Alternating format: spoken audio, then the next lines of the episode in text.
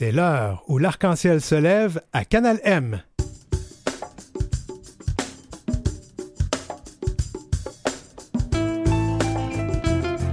Au sommaire, manque à gagner de 300 000 à Interling, le service d'écoute de nuit menacé.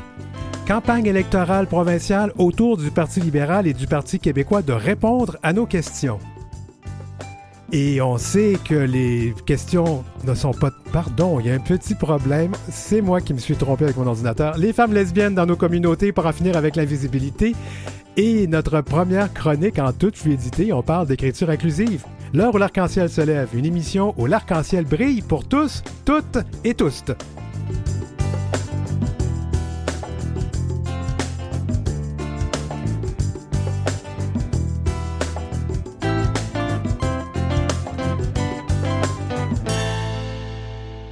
Écoutez L'heure où l'arc-en-ciel se lève avec Denis Martin Chabot. Bon, alors là, je ne vais pas me tromper avec mes pages d'ordinateur.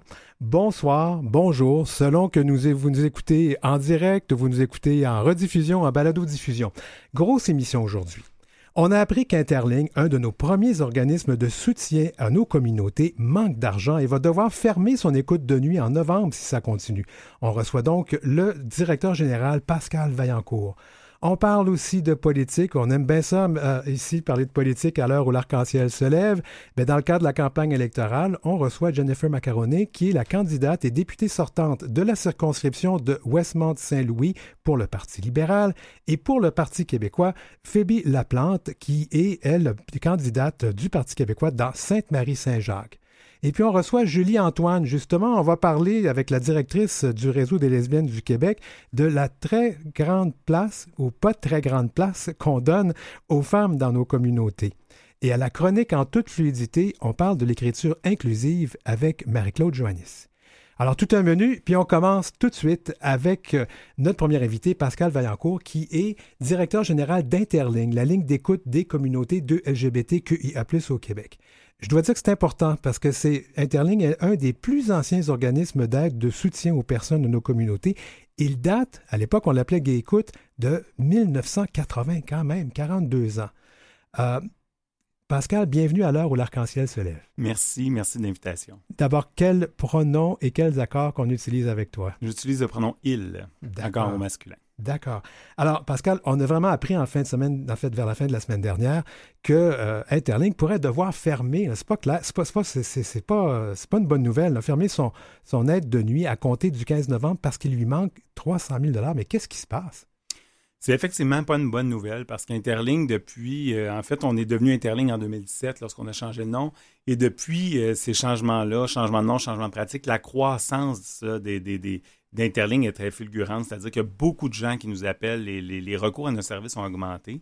Malheureusement, le financement qui a permis d'ouvrir le service 24-7 en 2016, c'est un financement temporaire qui est maintenant qui est disparu finalement. Financement par projet, comme on connaît bien dans nos organisations, oui. Mais c'était un peu différent à l'époque parce que c'était Denis Coderre, euh, lorsqu'il était maire de Montréal, qui avait fait un geste euh, politique important parce qu'il y avait eu, je ne sais pas si vous vous souvenez, mais des actes épouvantables euh, à Orlando oui, oui, à l'époque. Et de là est né le service 24-7 parce que M. Coderre voulait faire un geste significatif pour soutenir nos communautés.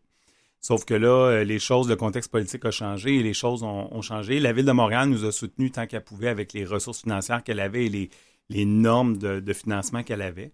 Euh, toutefois, le service de nuit, c'est pour nous le service directement lié à la mission d'Interling et pour nous, c'est une responsabilité du gouvernement du Québec de financer ce service-là. Donc, ils ne vous ont pas donné le montant d'argent que ça vous prendrait pour, pour euh, euh, assurer ce service-là. Exactement, mais en fait, on a commencé à joindre le gouvernement du Québec il y a un an et demi parce qu'on savait que la ville allait devoir bientôt se retirer.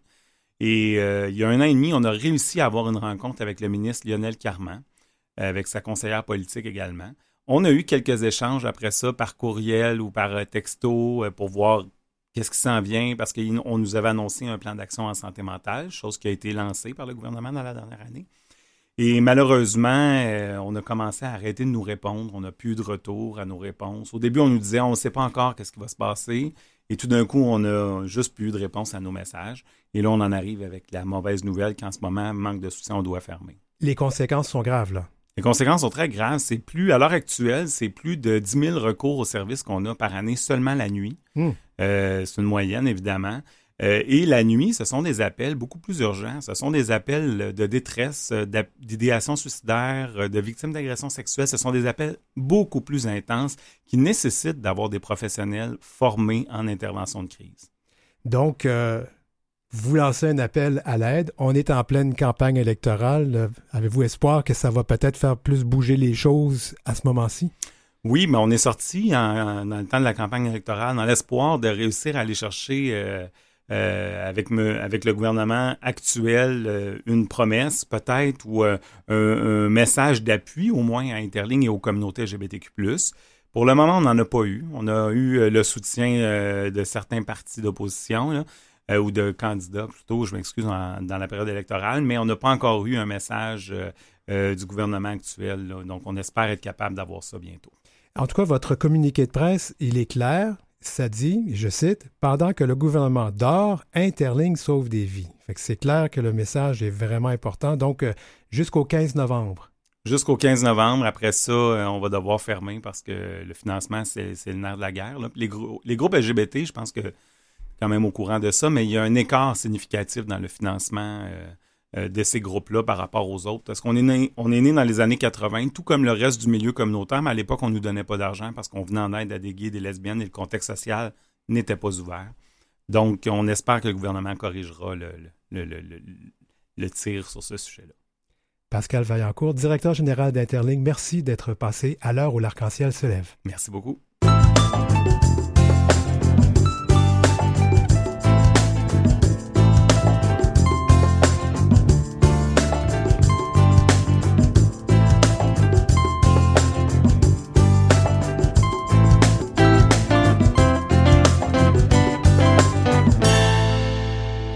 Jennifer Macaroni est députée sortante et candidate pour le Parti libéral dans la circonscription de Westmount-Saint-Louis. Bienvenue à l'émission, Madame Macaroni. Merci beaucoup pour l'invitation. Alors, comme on le demande à chacune des personnes qui, euh, qui participent à l'émission, on va vous demander quels pronoms et quels accords utilisez-vous? Moi, j'utilise elle et, euh, et elle. Les accords, les accords féminins.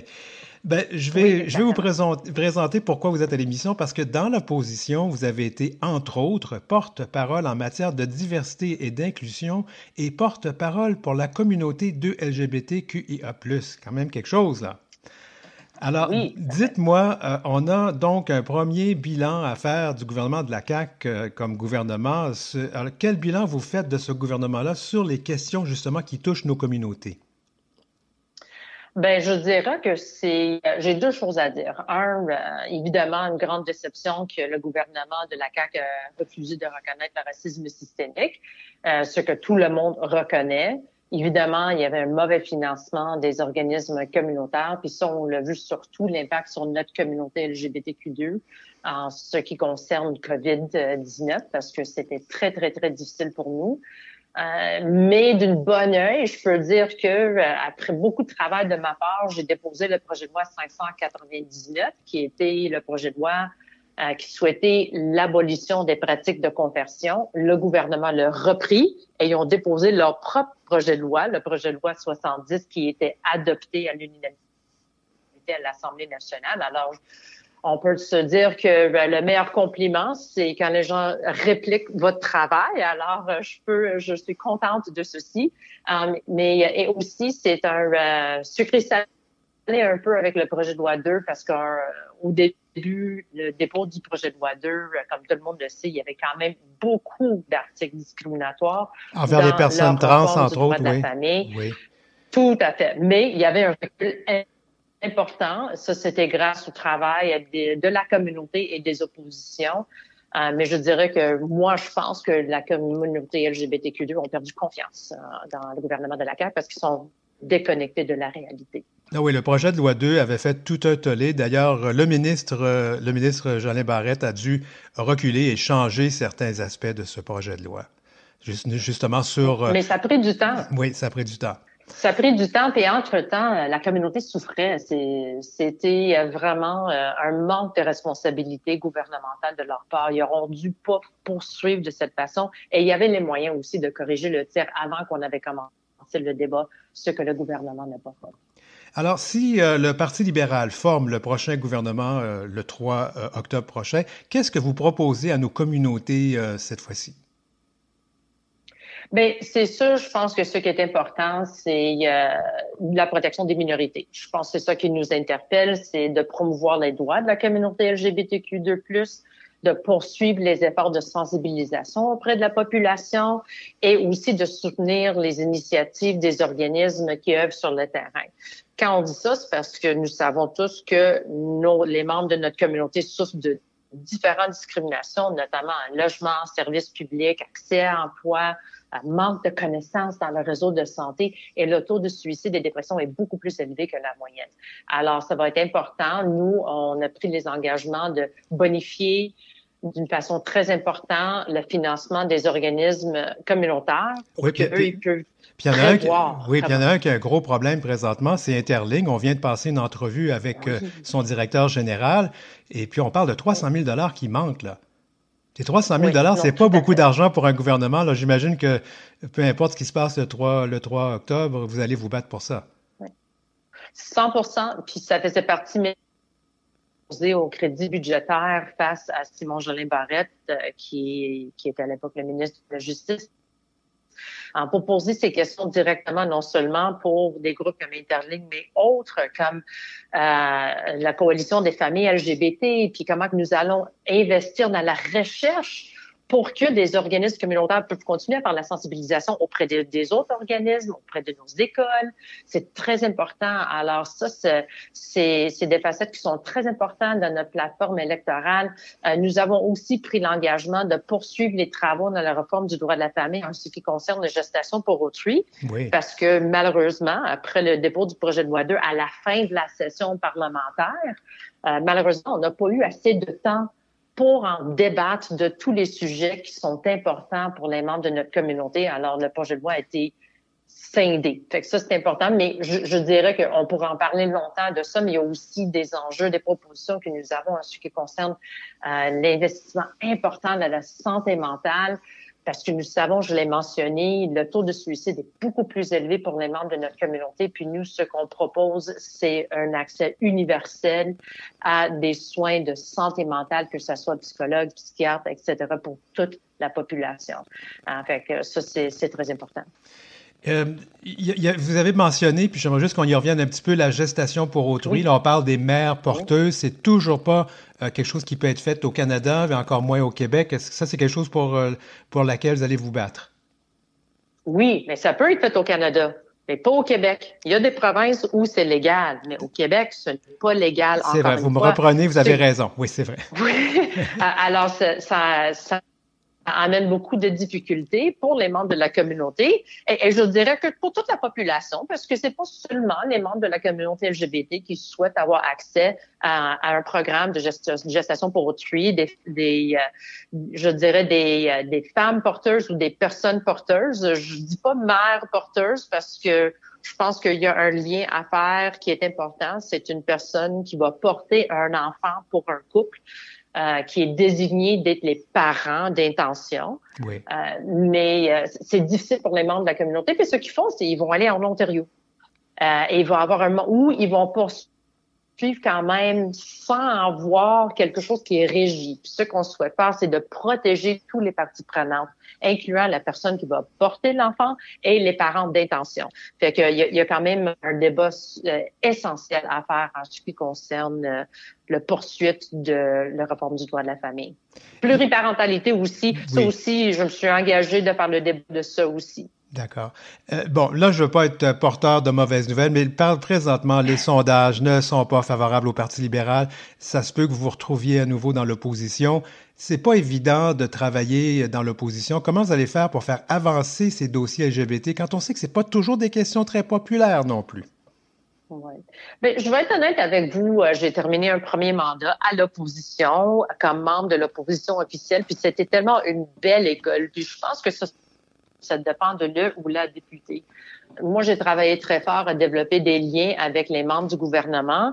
Euh, j'ai beaucoup de respect pour les, le, membre, le gouvernement qui est élu parce que il faut suivre ce qui souhaite la population. Alors, je pense que c'est une question de continuer un dialogue qui est sain, de bâtir des ponts, faciliter l'accès pour les membres de la communauté, porter leur voix. Il y a un pouvoir à être à l'opposition, surtout l'opposition officielle, parce que l'Assemblée nationale ne veut pas, c'est des lois et le temps. Le plus de temps que nous avons comme membres de l'opposition officielle, le plus de temps que nous pouvons porter la voix des membres de la communauté, quand nous faisions des débats au, euh, au Parlement, en commission parlementaire, ou bien de porter la voix de la communauté en déposant des amendements, etc. Mais ça, ça passe avec une bonne relation avec les partis gouvernementales et aussi la sensibilisation. J'ai demandé d'avoir LGBTQ2 dans mon titre quand j'étais élue. Pourquoi? Parce que je trouvais que c'était important de démontrer à la population qu'il n'était pas seul, puis qu'il y avait d'autres membres à l'Assemblée nationale qui faisaient partie de la communauté.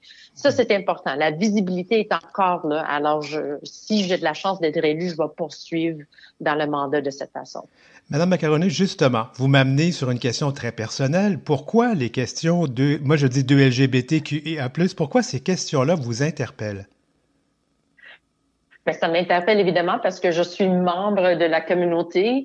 Euh, moi, je suis en relation de couple euh, avec une femme euh, avec qui je suis pleinement en amour et je suis fière de ceci. J'avais déjà fait un, un coming out, si vous voulez, dans ma vie personnelle, mais j'ai fait un coming out politique parce que je trouvais que c'était important de sensibiliser la population qu'il y a des élus qui partie de la représentation de la population, que ce soit LGBT ou autre. Je voulais aussi démontrer à les jeunes, des jeunes comme les miens ou, autres, autres jeunes qui vont prendre la relève prochainement, de pas avoir peur, de partager qui vous êtes, d'être fier de qui vous êtes. Fait pour moi, c'est un chemin qui est très personnel. Je suis fière de qui je suis, je suis fière de faire partie de la communauté. Et je pense que pour sensibiliser la population, pour porter une voix positive et pour continuer à faire le, mener ce débat euh, sur la place publique. Alors, euh, c'est pour ça que pour moi, c'est très personnel. À un moment donné, je vais être plus âgée, puis je veux pas vivre ce que vivent plusieurs de nos aînés, un deuxième coming out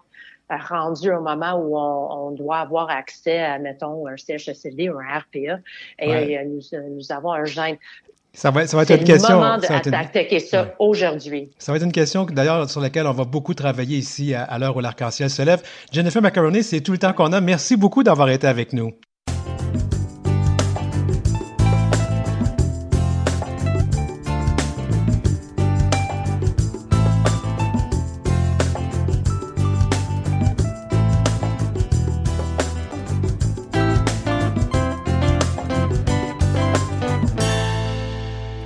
C'est l'heure où l'arc-en-ciel se lève avec Denis Martin Chabot. Il y a une chronique dans Fugue euh, cette semaine, en fait, qu'on voit tous les mois qui s'intitule Où sont les lesbiennes? Ben, c'est pas toujours une blague. Les lesbiennes sont trop souvent absentes dans nos communautés, pour ne pas dire occultées, notamment lors d'événements d'importance, comme le festival Fierté Montréal. Julie Antoine est directrice générale du Réseau des lesbiennes du Québec. Julie Antoine, quel pronom et quel accord on utilise avec toi? Pronom féminin, euh, elle. Parfait. Julie, le RLQ a publié un communiqué de presse après la fierté, remettant en question certaines décisions de programmation de Fierté Montréal. Donnez-nous un exemple de ce que vous dénoncez dans ce communiqué. En fait, euh, Fierté Montréal, cette année, pour la 15e édition, avait euh, deux scènes spéciales à l'esplanade du stade olympique. Donc, il y avait une scène principale que tout le monde savait où était, la principale. Mais il y en avait une deuxième qui était cachée un petit peu plus loin, que pas grand monde savait qu'elle existait. Et en fait, euh, les femmes, ben, plusieurs femmes ont été mises sur cette scène, notamment des grands noms, hein, Denis Martin, Ariane Moffat, Calamine, Sarah May, Laura Nicoué, oui, qui ont été mis sur euh, cette scène-là en arrière. Euh, oui, parce qu'il y avait, il y avait, il y a, à l'Esplanade, il y avait, il y avait deux scènes. Hein? Il y avait la scène principale, puis il y avait la scène euh, qu'on appelle la, la, la, scène casino. Donc, vous parlez de la scène casino. Et en fait, moi, personnellement, je dois dire, j'ai jamais trouvé cette scène-là quand j'étais sur l'Esplanade. Ben oui, ça a été vraiment une péripétie euh, compliquée à nous-mêmes trouver, nous qui étions au courant. On était au courant qu'il allait avoir cette performance-là des, des, des, femmes. Donc, on cherchait ardemment cette, cette scène et ça a été très compliqué, en fait il n'y avait aucune pancarte, aucun indicateur pour nous dire qu'il ben, y avait cette scène-là avec ces représentations-là. Puis plusieurs personnes à qui on a parlé recherchaient ces artistes-là. Ouais, ben, je faisais partie de ces gens-là. Je veux dire, je suis arrivé nez à nez avec Nathalie Di Palma, qui, qui travaille chez vous aussi, et qui m'a dit exactement la même chose. qu'elle. Allô? oui, vous m'entendez toujours? Oh, on a, est-ce qu'on a un petit problème, un petit problème de son? Julie, êtes-vous toujours là? On va aller à la musique.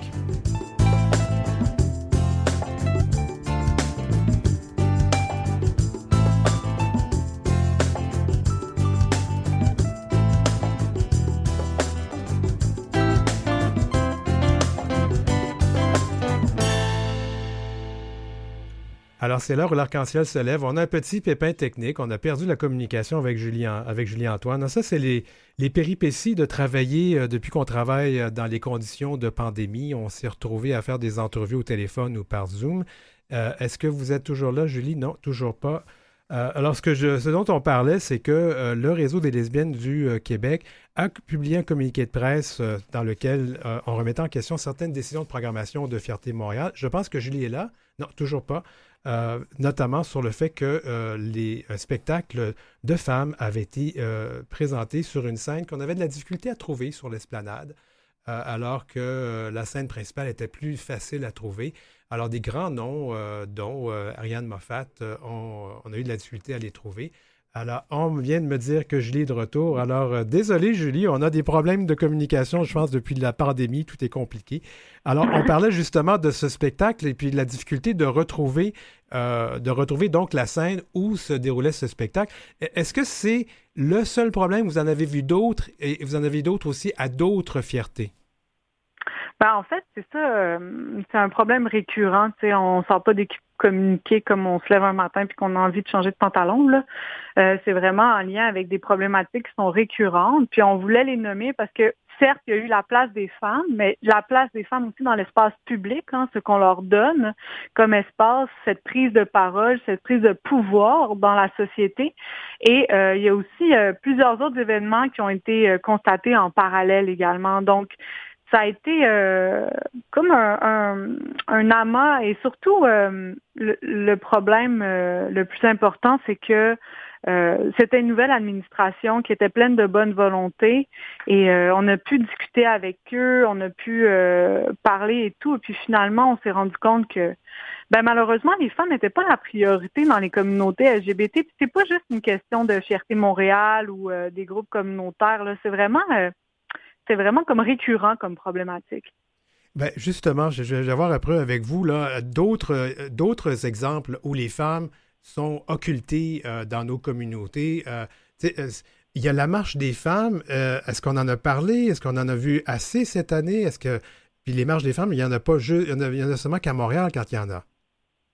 Euh, la L-Marche, elle a été coordonnée par le RLQ pendant plusieurs années. Puis à un moment, à un moment on s'est dit, pourquoi faire une marche dans un contexte qui était géré par Fierté Montréal? Donc, on voulait de l'autonomie par rapport à cette marche. Il ne faut pas oublier que le Réseau des lesbiennes du Québec est un organisme en défense collective des droits. Donc, on a un besoin de communiquer des enjeux politiques en lien avec les marches. La marche, les défilés, ce sont pour nommer des enjeux, euh, réclamer des besoins, euh, réclamer des droits. Donc, euh, pour montrer justement à la société que nous sommes là. C'est une manifestation. C'est ça le, le centre. C'est pour manifester un désaccord ou une position politique face à des enjeux. Mais ça doit aller plus loin. Oui, c'est ça. On voulait pas On voulait vraiment la garder libre et telle que notre communauté la demandait. Donc, on, attendait justement le moment opportun pour la remettre de l'avant. Euh, elle n'existe pas plus, mais elle est toujours présente et elle le sera le moment venu, où il y aura vraiment des enjeux à revendiquer plus clairement. Euh, mais je pense qu'on est rendu à un autre stade que dire euh, le moment est venu de donner de la visibilité aux femmes des communautés LGBTQ2S+. Mais qu'est-ce qu'on... Euh, Julie, je pense que j'aimerais qu'on... qu'est-ce qu'on peut faire? Il me semble qu'il devrait y avoir des solutions. Est-ce qu'il y a des choses qu'on peut faire? Est-ce qu'il y a des choses que des gens comme moi pouvons faire? Comment on pourrait euh, assurer que les femmes de nos communautés ne soient pas occultées comme elles le sont présentement? Ben, je pense que c'est avoir une attention particulière aux besoins des femmes, puis à la, à la au pouvoir qu'on a, euh, pas sur elle, je veux pas dire ça comme ça, mais au pouvoir qu'on a dans les relations sociales selon l'éducation qu'on a eue. Donc, euh, prendre conscience de la personne qu'on est et comment on rentre en relation avec les autres. Et déjà, peut-être juste ce questionnement-là sur soi va faire que les rapports peuvent avoir une symbolique plus égalitaire dans les discussions. Souvent, on voit que euh, dans les communautés, euh, beaucoup d'hommes prennent la parole. Mais c'est pas une question de ah c'est des hommes. Non, non, c'est une question d'éducation. La société donne la parole aux hommes. De plus en plus, les femmes prennent la parole et c'est important de leur donner de l'empowerment dans cette prise de parole et leur ne pas les couper ou ne pas intercepter leurs paroles ou les, dériver. C'est important. C'est comme un enfant qui apprend à marcher. Euh, il tombe, on va pas le dévaloriser, on va le laisser apprendre et évoluer. Ben, c'est pareil, les femmes, pendant des années, ont été élevées dans une sphère privée. Elles commencent à revendiquer euh, leur espace dans l'espace public c'est pas le moment de leur couper l'herbe sous le pied en leur disant ben c'est pas ta place ici, on va te mettre en arrière, tu sais. Mais il y a eu quand même des bons coups là, de fierté Montréal. Tu sais, je veux pas dire que c'est tout noir ou tout blanc là. Il y a eu euh, les drag ont été mis de l'avant pour une des premières fois. Là, Rock Bière et Harvey Metal ont fait une super belle performance pendant le spectacle de Calamine euh, Ariane Moffat. Donc c'est ça, c'est donner cet espace. Pourquoi ne pas diviser justement ces performances féminines et euh, pour plusieurs jours? Consécutif à la place de tous les mêmes, la même soirée le, soir de Féminix. Oui, j'ai entendu dire euh, comme ça, par hasard, qu'il est fort possible qu'il n'y ait plus de thématiques dans les prochains spectacles de Fierté Montréal à suivre. Julie Antoine, directrice générale du réseau des lesbiennes du Québec, qui nous rejoignait du fond de son placard parce que je sais que vous êtes chez vous à cause de, petits problèmes de, de, gastro chez les enfants, puis qui doit se cacher dans un placard. C'est pour ça que on a perdu la ligne tantôt. Merci d'avoir été avec nous euh, ce soir. Merci, Denis Martin. C'est toujours un plaisir.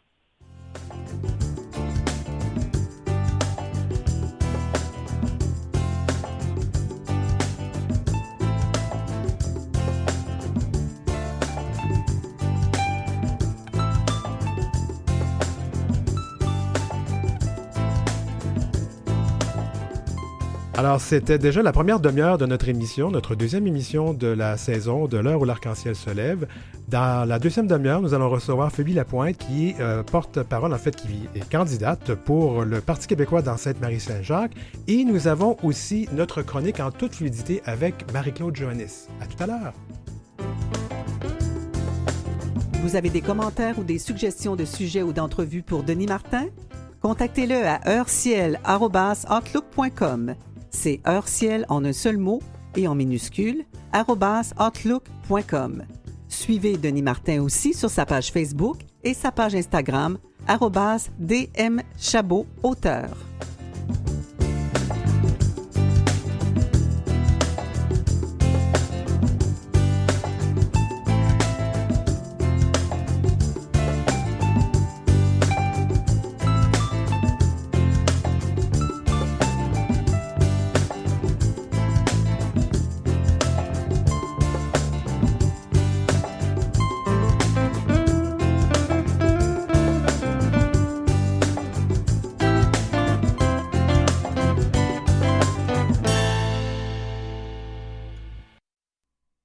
De retour à l'heure où l'arc-en-ciel se lève à Canalem.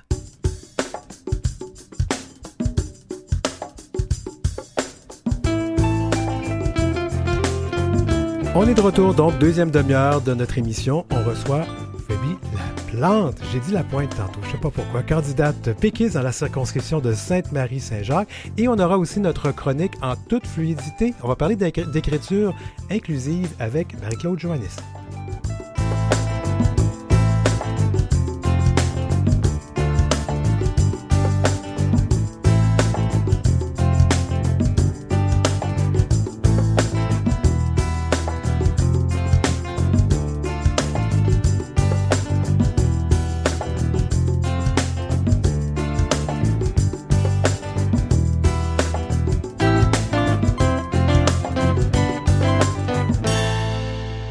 C'est l'heure où l'arc-en-ciel se lève avec Denis Martin Chabot.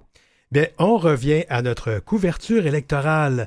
On reçoit Phébie Laplante, qui est candidate péquiste dans la circonscription de Sainte-Marie-Saint-Jacques. Bienvenue à l'émission, Phébie. Bien, merci beaucoup. Alors, je pose la question à tout le monde de la même façon. Quel pronom et quel accord utilisez-vous? Bien sûr, j'utilise le L, entre le L autres. et les accords féminins, donc. Les accords féminins.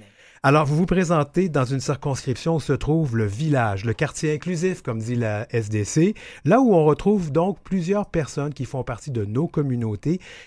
Quelles sont, d'après vous, les questions de l'heure qui touchent nos communautés? Alors, c'est sûr, il y a toute la question de la précarité auprès euh, des personnes de la communauté LGBTQ. On peut parler de l'accessibilité au logement, on peut euh, parler aussi de l'accessibilité à l'emploi. Euh, c'est très difficile. il y a beaucoup de personnes qui vivent même en bas de 20 000 par année.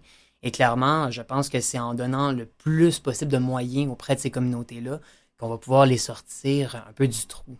Parce que vous nous amenez d'abord une question qui touche tout le monde et en particulier nos communautés, le, pouvoir d'achat, la, pauvreté. Et dans, notre, dans cette circonscription, c'est quand même quelque chose d'important.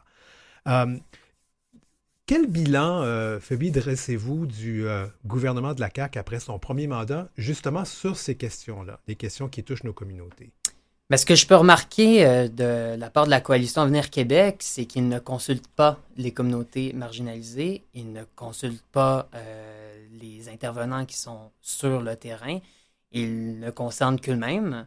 Euh, on peut prendre l'exemple de la loi 2 qui, a, fait, qui, fait, rage auprès de la communauté dans la dernière année. Oui, le projet de loi 2 redéfinissait un peu comment on pouvait changer de nom, par exemple, ou changer, non, changer, pas changer de nom, mais changer d'identité de, de, genre sur nos cartes d'identité, mais euh, il y avait comme un, prérequis, si je ne me trompe pas, qu'il fallait avoir eu une chirurgie pour pouvoir changer le genre.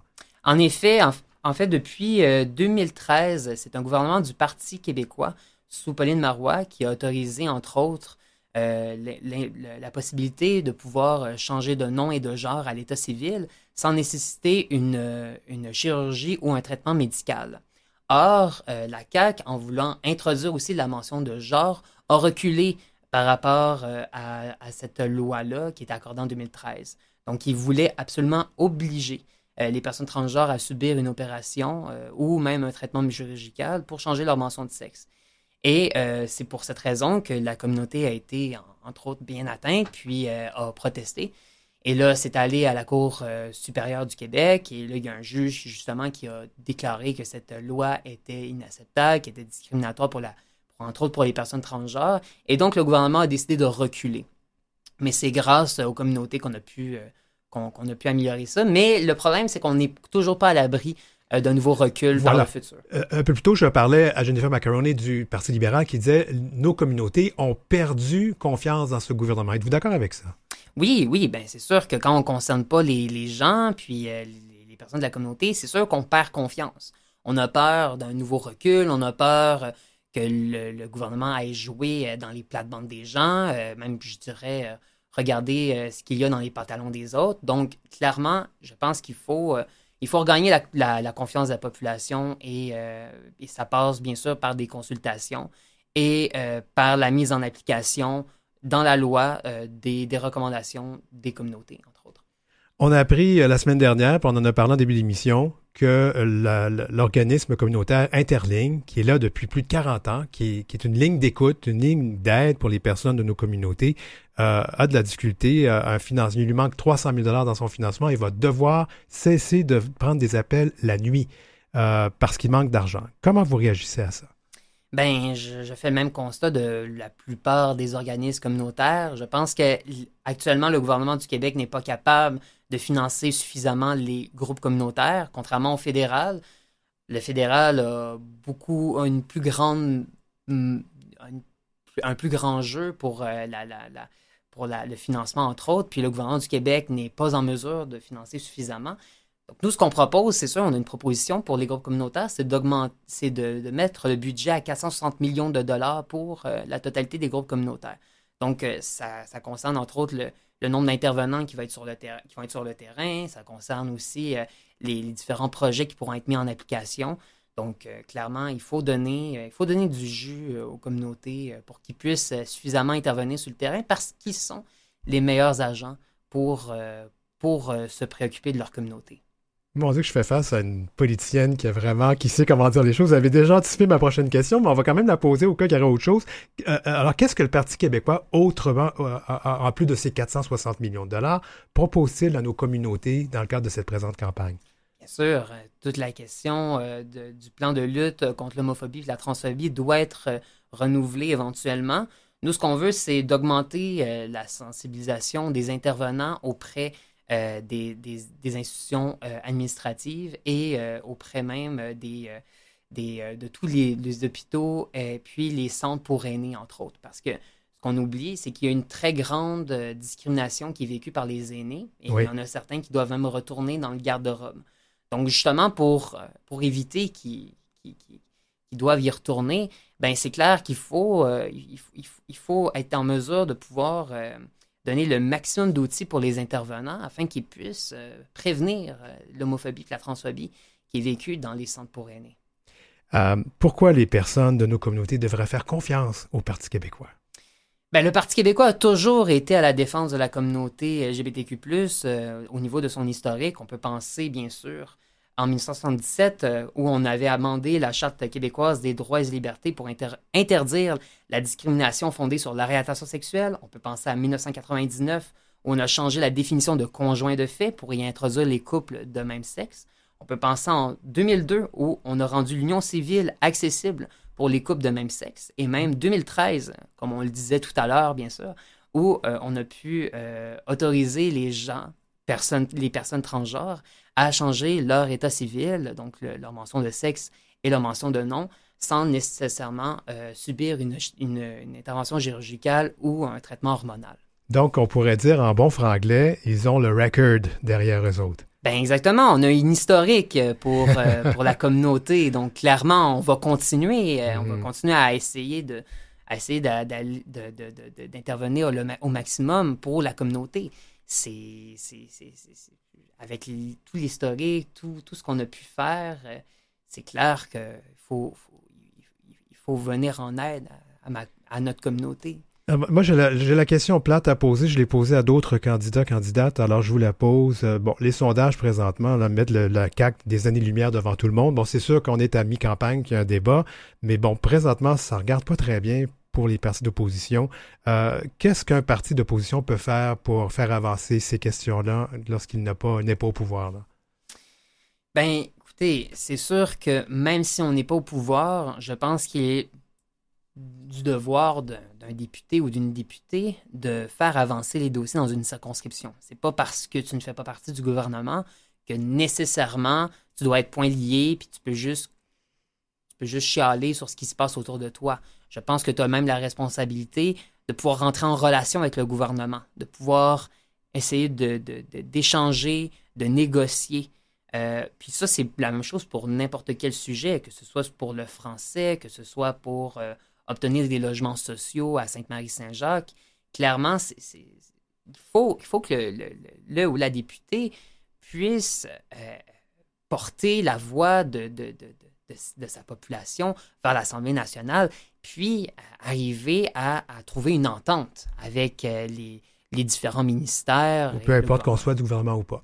Il me reste une petite minute, puis j'aimerais ça euh, terminer là-dessus. Phoebe, pourquoi les questions de LGBTQIA+, vous intéressent, vous, personnellement?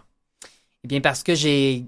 parce que je suis une femme transgenre, parce que je me suis découverte en 2019, entre autres, où euh, j'ai décidé d'être moi-même, où j'ai décidé euh, de, m'affranchir d'un corps qui ne m'allait pas, euh, dans lequel je me sentais prisonnière. Et je vais même faire un, parallèle entre ce que, ce que je suis devenu, puis aussi le projet le plus important du Parti québécois, c'est-à-dire le projet d'indépendance du Québec. Je pense que l'indépendance passe d'abord et avant tout par un amour qu'on porte à soi-même. Et c'est autant la même chose pour son propre corps, pour sa propre vie, quand on vit d'une manière individuelle, que lorsqu'on pense à un projet qui est collectif.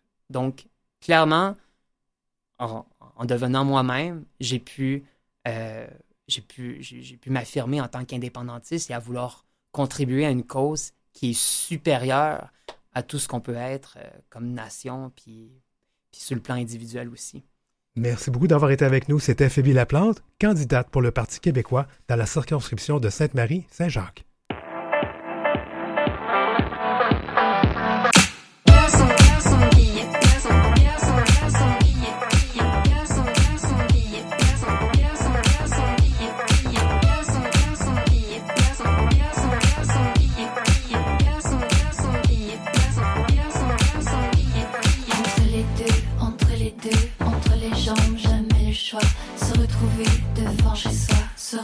Retrouver au-dedans de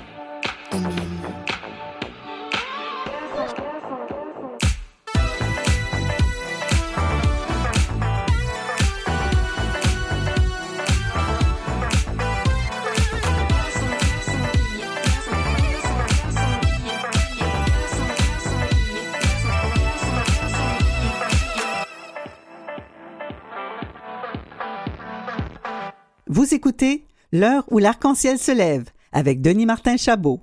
On vient d'entendre Fille garçon de Sainte-Croix, puis cette chanson va bien avec notre chronique en toute fluidité, puisqu'on va parler d'écriture inclusive. Marie-Claude Joannis est travailleuse sociale, elle est aussi artiste, elle est à Kamouraska, mais je pense qu'on la rejoint à Trois Pistoles aujourd'hui. Marie-Claude, bienvenue à l'heure où l'arc-en-ciel se lève. C'est un grand plaisir, Denis Martin. Alors, Marie-Claude, comme je pose à chaque personne qui passe à l'émission, quel pronom et quel accord utilises-tu? Alors, moi, j'aime le pronom elle et les accords féminins. Marie-Claude, la langue française, c'est une langue très binaire, on pourrait même dire sexiste par moment. D'abord, on a un genre pour tout dans notre langage, le réfrigérateur, la cuisinière électrique, euh, puis euh, on a en fait tout n'a pas nécessairement de genre dans la vie et même des fois le genre qu'on lui attribue, c'est pas tout à fait le bon. Non, c'est très particulier, hein, comment on a attribué un sexe aux objets. Là. Des fois, c'est très douteux. Euh, il y a aussi la fameuse règle en langue française qui fait sourciller bien des gens, bien des féministes. C'est la règle qui dit que le masculin l'emporte sur le féminin. Quelle horreur! Oui, c'est une règle, une règle qui date de l'Office de la langue française et qui date du 17e siècle. Alors, c'est vieux, c'est vieux. On est dû pour d'autres choses. Ben justement, il y a un livre qui s'intitule Apprendre à nous écrire, qui est un guide euh, euh, sur euh, l'écriture inclusive. Inclusive, oui. c'est ça. Il y a beaucoup de gens qui disent l'écriture épicène. Hein? On va démêler un petit peu. Oui, allons-y. Oui.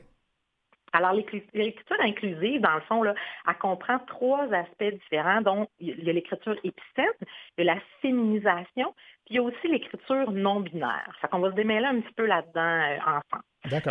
L'objectif de tout ça, là, dans le fond, c'est d'avoir vraiment une rédaction qui ne sera pas discriminatoire, qui va être inclusive pour tout le monde. Donc, c'est de jouer avec notre belle langue pour arriver euh, à faire en sorte que vraiment on inclut tout le monde. Oups, vous êtes encore là? Oui. oui. oui, suis là. Je ne bouge pas de mon trois pistoles. D'accord, ça, j'avais comme eu une petite pause. Alors, donc, ça, c'est l'écriture épicène, mais il y a plusieurs, il y a plusieurs donc façons d'écrire, euh, d'écrire. Inclusive, tu vois comment c'est mêlant, c'est bien correct. Les gens appellent beaucoup l'écriture inclusive l'écriture épicène. L'écriture épicène, c'est un des aspects. Ensuite, l'écriture épicène, c'est une écriture qu'on va utiliser qui va être neutre. Alors, c'est comme une façon un peu de contourner la langue pour ne pas utiliser le féminin et le masculin. Un peu ce que je fais parfois quand je présente des, des, des, choses parce que le temps parfois me manque, fait qu'il faut que je trouve une façon d'éviter de faire un peu ce que faisait André Boisclair dans le temps. Vous vous rappelez, euh, tout le monde, André Boisclair disait les Québécois, les Québécoises, c'était... Exact. Ouais. Alors, on va dire le peuple québécois, par exemple. Alors là, on n'est pas ni féminin ni masculin. Comme toi, ton émission de radio, tu peux dire cher auditoire. Oui. Alors là, tu inclus tout le monde. OK? Ouais. Donc, ça, c'est vraiment un des aspects qu'on va utiliser. Puis, on va utiliser aussi là, la syntaxe pour vraiment utiliser un langage qui va inclure tout le monde. Alors, ça, c'est une des façons, mais malheureusement, on ne peut pas toujours utiliser seulement l'écriture épistène. Non. Ça va très bien pour parler de groupe, mais quand on tombe dans des individus, là, malheureusement, il faut, il faut utiliser d'autres stratégies. Oui, puis là, on, on, va, on va tout de suite entrer là-dedans parce que c'est important, la féminisation. Alors, euh, vous savez que nos, nos, nos amis français sont, en, sont horrifiés de savoir qu'à Montréal, nous avons une mairesse parce que pour Oui. eux, c'est l'épouse du maire. Ah ouais, tout à fait. Alors, au Québec, c'est intéressant tantôt de parler justement de la place des femmes là, euh, dans, dans la communauté LGBTQIA+. Donc, la féminisation, là, donc, je vous ai parlé tantôt de la règle là, qui dit euh, de, de, du 17e siècle, qui dit que le masculin l'emporte sur le féminin. Donc, évidemment, il y a beaucoup de mots dans notre langue qui vont être masculins. Donc, l'idée, c'est de modifier un peu cette façon de faire-là. Pour, entre autres, on va utiliser euh, les doublets tronqués. Ça, c'est le terme savant là, pour dire les fameux petits points qu'on voit apparaître de plus en plus. Donc, si vous êtes inscrit, on va mettre point, on va mettre E pour faire inscrite E, puis on va mettre un autre point, puis on va mettre S. Donc, ça, ça va dans la langue écrite, pas dans la langue parlée. Exactement. C'est beaucoup plus difficile dans la langue parlée. Donc, euh, on va l'utiliser à l'écrit. Euh, il y a aussi, donc, ça, ces fameux points-là là, pour les gens, parce que ça- il y a beaucoup de gens qui se posent des questions. Donc, ça peut être des traits d'union, ça peut être des parenthèses, ça peut être des barres obliques, des crochets. Il y en a qui vont le mettre en majuscule aussi. Tout ça fonctionne. OK? Donc, c'est libre. Euh, on peut l'utiliser comme on veut. Euh, dans le livre, il nous suggère d'utiliser le, le point parce que c'est plus facile, le point de ponctuation. Ouais. Puis je pense que quand on met entre parenthèses, c'est comme si c'était un petit peu, euh, bon, on les met, on les met un petit peu à part de côté, puis c'est gênant. On- ça- ça- au moins, c'est, oui, c'est plus facile, ça, ça semble plus inclusif à mon avis, le petit Il y a point. des avantages et des inconvénients à chacun, donc c'est libre, mais dans le livre, il nous, il nous recommande le point. Mhm. Donc, aussi, ce qu'on peut utiliser, c'est euh, il y a de plus en plus des néologismes. Donc, ça, c'est un mot savant, juste pour dire qu'on a inventé des nouveaux mots dans la Mhm. langue française. Il y a le fameux YEL qui est passé dans le dictionnaire Robert, a- dont on a entendu parler, mais vous, voyez apparaître aussi, euh, vous allez tous, Oui, je suis convaincue que les gens l'ont entendu. Beaucoup oui, il l'entend de seul. l'émission ici, je l'utilise. Bon, seul, le.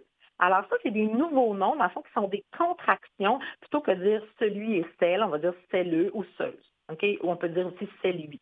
Donc ça, c'est des mots qui ne sont pas officiellement dans le dictionnaire, mais qui sont utilisés dans la langue française et que de plus en plus les universités aussi acceptent, reconnaissent. OK? Oui, puis il y a le mot, il y a des mots aussi, euh, je pensais, parce que moi, je suis beaucoup dans la littérature, on dit auteur, autrice, euh, les Français ont bien de la misère avec ça aussi.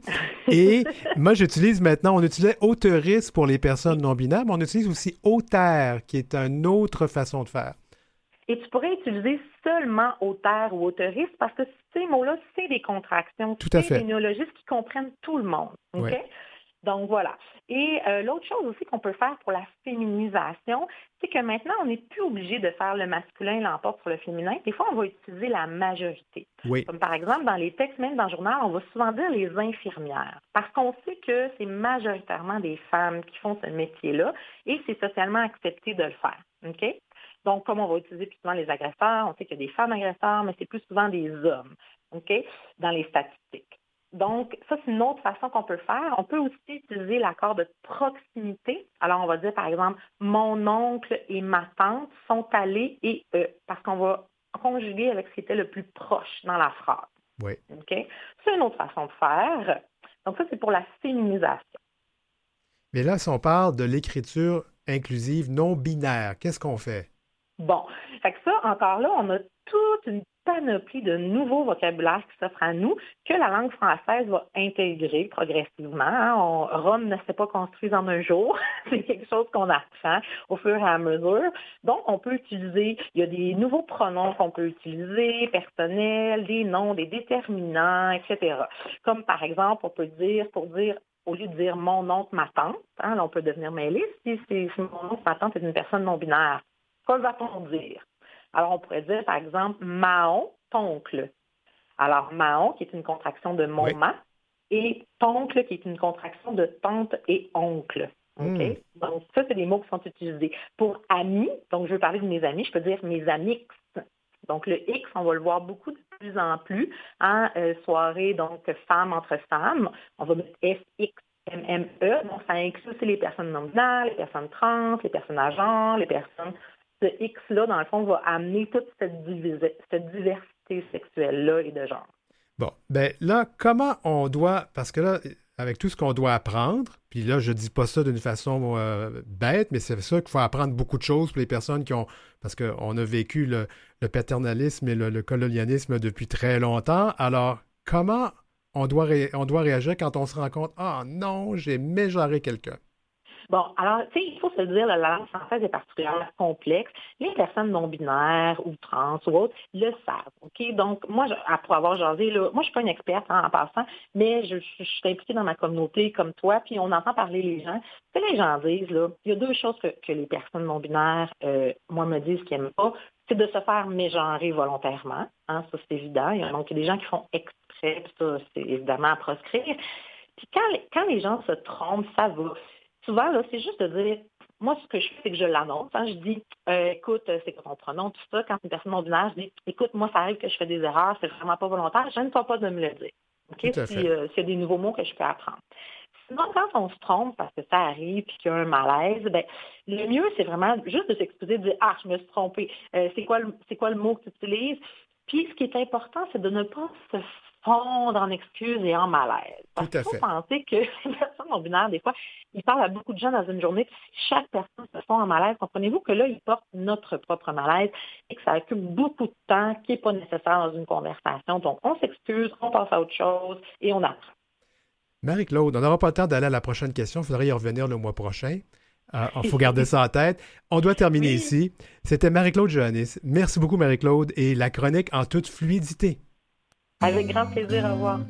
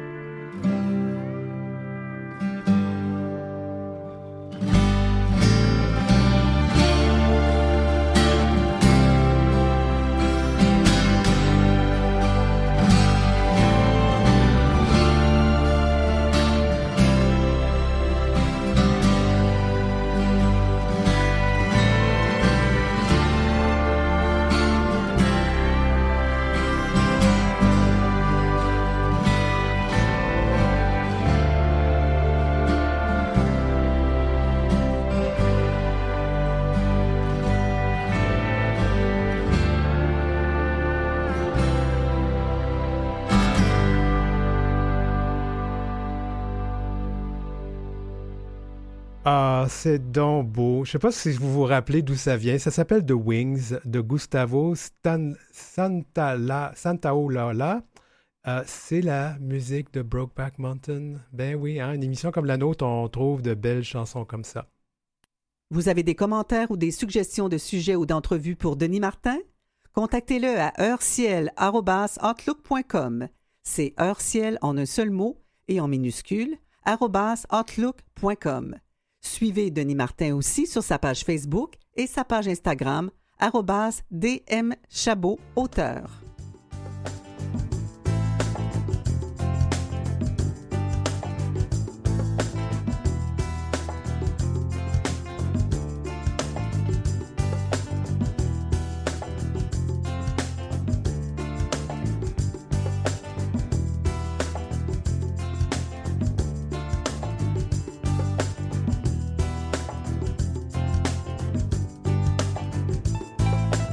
Auteur. bien, merci à nos invités. Donc, euh, d'abord, Pascal Vaillancourt, directeur général d'Interling, Julie Antoine, directrice générale du Réseau des lesbiennes du Québec, Jennifer Macaronet, qui est candidate libérale et députée sortante dans Westmount-Saint-Louis, Phoebe Laplante, candidate péquiste dans Sainte-Marie-Saint-Jacques, et merci à notre collaboratrice qui va nous revenir une fois par mois, Marie-Claude Joannis, qui nous pour sa chronique en toute fluidité.